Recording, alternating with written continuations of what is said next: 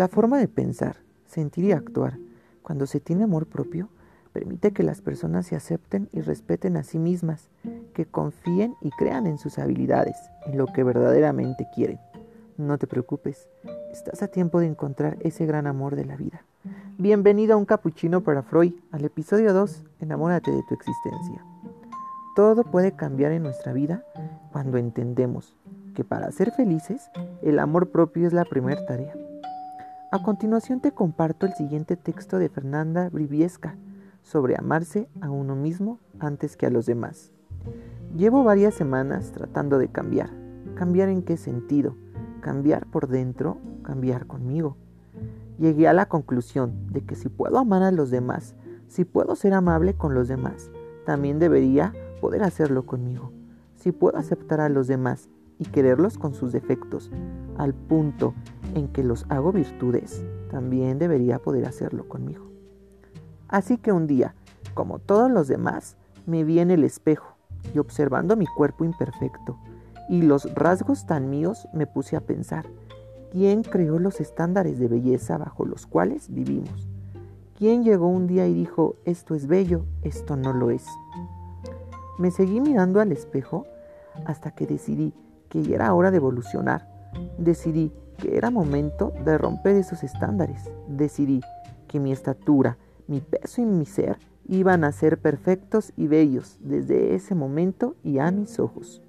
Decidí que me iba a empezar a vestir como a mí me gusta y como yo me siento guapa, que me iba a poner el perfume que me encanta, que me iba a dejar de importar esos pliegues que inevitablemente se asoman cuando me siento, que me iba a tomar todas las fotos que se me antojaran, sin importar la reacción de los demás, que iba a ser libre.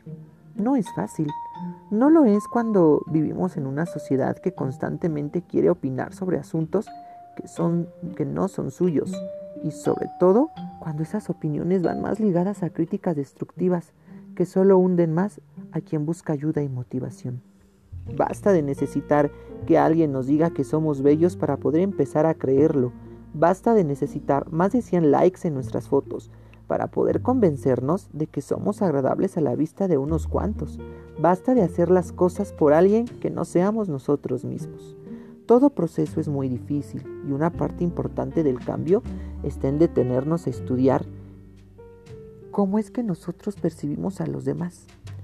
¿Cómo es que nosotros mismos fomentamos esta costumbre de criticar al de al lado, de dejar de ver las virtudes y cosas bonitas de los demás, para enfocarnos en los defectos, que a su vez nosotros tenemos y no aceptamos. Si vemos algo especial, algo lindo, algo diferente en alguna persona, hay que decírselo. Somos bellos a nuestra manera y amémonos, porque cualquier cosa que está hecha con amor será sin lugar a dudas perfecta. Charles Chaplin decía, cuando me amé de verdad comprendí que en nuestra cualquier circunstancia yo estaba en, en algún lugar correcto, en la hora correcta y en el momento exacto, y entonces pude relajarme. Hoy sé que tiene un nombre, autoestima. Cuando me amé de verdad comencé a liberarme de todo lo que no fuera saludable, personas, situaciones y cualquier cosa que me empujara hacia abajo. De inicio mi razón llamó esa actitud egoísmo.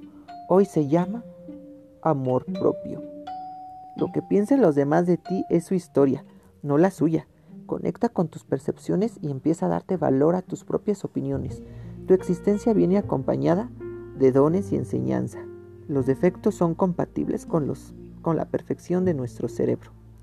No olvides visitar mi página de Facebook Taza de Café. Encontrarás temas de interés. El link es emociones.jcarlos. Infinitas gracias por escucharme. Soy José Carlos Robles, psicólogo. Disfruta cada instante de tu vida. Tenemos una cita el próximo episodio. Nos vemos. Hasta entonces.